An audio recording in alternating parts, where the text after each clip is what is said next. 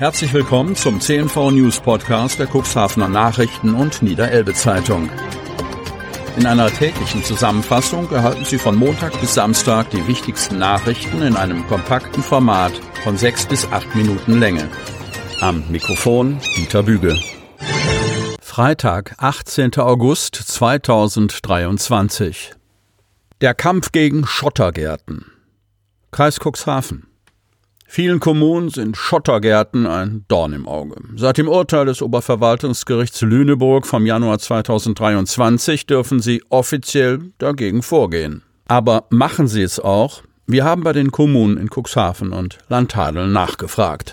Die niedersächsische Bauordnung ist eigentlich eindeutig. In Paragraph 9 Absatz 2 heißt es, die nicht überbauten Flächen der Baugrundstücke müssen Grünflächen sein, soweit sie nicht für eine andere zulässige Nutzung erforderlich sind.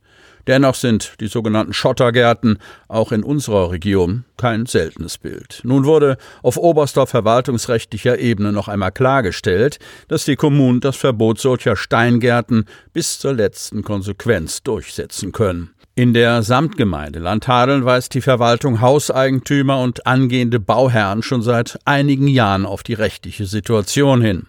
Wir haben eine Informationsbroschüre zur Gestaltung der Vorgärten erarbeitet, um nützliche Tipps zur Anlage schöner, bunter und vor allem naturnaher Vorgärten zu geben, erklärt Samtgemeindebürgermeister Frank Thielebeude. Diese Broschüre werde auch sehr gut nachgefragt. Aber damit nicht genug.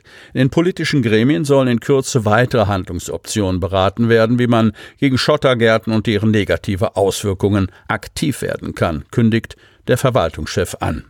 Jan Tiedemann, Bürgermeister der Samtgemeinde Hemmoor, setzt auf Beratung. Bei Bedarf klären wir private Grundstückseigentümer gern im persönlichen Gespräch auf, welche negativen Auswirkungen solche Schotterflächen für unsere heimischen Tier- und Pflanzenarten haben, sagt der Hemmoorer Verwaltungschef.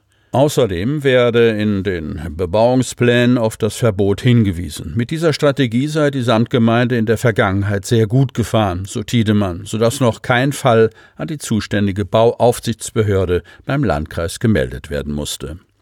Volker Thiel, Leiter des Bau- und Ordnungsamtes der Samtgemeinde Börde-Lamstedt, verweist auf den Landkreis Cuxhaven.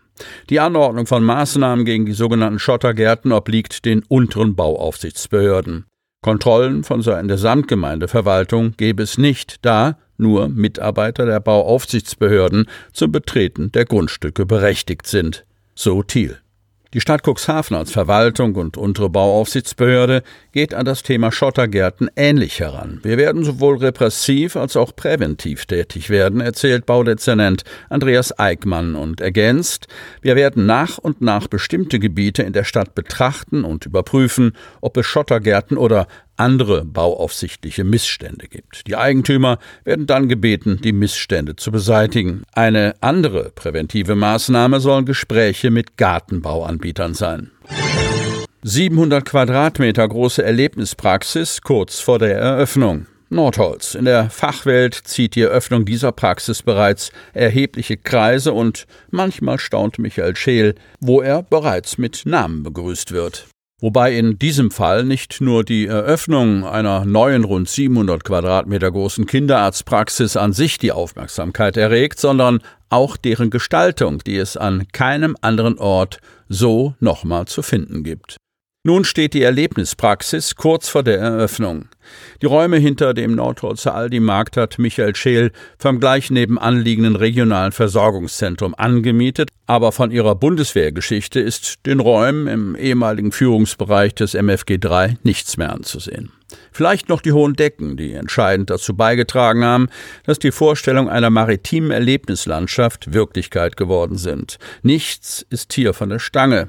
Geheimnisvoll leuchtet es durch die Öffnungen im Deckenpaneel auf dem langen Flur.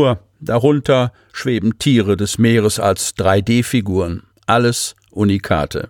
An die Montage des Blauwals unter der Decke erinnern sich Michael Scheel und Ehefrau Ramona noch mit Schaudern. Fast hätten wir aufgegeben. An den Fenstern findet sich das Konzept mit Meeressilhouetten wieder und diese leuchten auch durch den Anmeldetresen. Selbst der Schriftzug Kinderarzt Kuxland lohnt einen zweiten Blick. In den Buchstaben finden sich die Umrisse von Pinguin, Flosse und Seepferdchen wieder. Die auf den Wänden angebrachten Folien einer maritimen Landschaft, Tapeten, die extra angefertigten Sofas und von den Kindern selbst zu erkletternden Behandlungsliegen. All das gibt es nur einmal, so wie auch den Babyparkplatz mitten im Tresen. Im zentralen Wartebereich prangt ein Aquarium, das bereits mit Wasser gefüllt ist und bald auch durch Fische bevölkert sein soll. Davor eine Rutsche. Landrat Krüger setzt auf Andrea Pospich. Kreis Cuxhaven. Das Bewerbungsverfahren um die neue Dezernentenstelle in der Verwaltung des Landkreises Cuxhaven ist beendet. Landrat Thorsten Krüger, SPD, hat sich entschieden, wen er dem Kreistag in seiner nächsten Sitzung am 30. August vorschlagen wird. Sechs Männer und Frauen haben sich beworben auf die noch einzurichtende Position einer Dezernentin oder eines Dezernenten für Kreis- und Personalentwicklung. Es ist die vierte in der Führungsriege der Kreisverwaltung. Dort kümmert sich Michael Take bereits um Finanzen und den Bevölkerungsschutz. Alle Themen zu Bauen, Wirtschaft, Umwelt, Naturschutz verantwortet Babette Bammann. Der Verantwortungsbereich von Friedhelm Ottens umfasst Schule, Kultur, Familien, Gesundheit und Soziales. Nach verwaltungsinterner Sichtung der eingereichten Bewerbungen und einem umfassenden Abgleich der Anforderungsmerkmale der zu besetzenden Dezernentenstelle mit dem Persönlichkeitsprofil der Bewerberinnen und Bewerber ergibt sich hinsichtlich der Eignung, Befähigung und Sachkunde die beste Bewertung für die Bewerbung von Andrea Puspich, heißt es in der Vorlage zur Kreistagssitzung am 30. August. Unterzeichnet hat sie Landrat Krüger, der dem Kreistag vorgeschlagen wird, Puspich zur Kreisrätin zu wählen und in das Beamtenverhältnis auf Zeit zu berufen.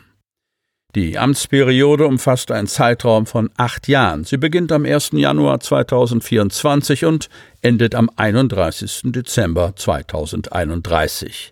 Andrea Pospich ist derzeit noch erste Stadträtin der Stadt Cuxhaven. Die 53-jährige Volljuristin hatte bereits Ende Juli unter anderem in Mails an mehrere Fraktionsvorsitzende im Rat der Stadt Cuxhaven erklärt, dass sie zu Landrat Krüger in die Kreisverwaltung wechseln will. Sie hörten den Podcast der CNV Medien. Redaktionsleitung Ulrich Rode. Produktion Win Marketing. Agentur für Audioproduktion und Podcast Moderation.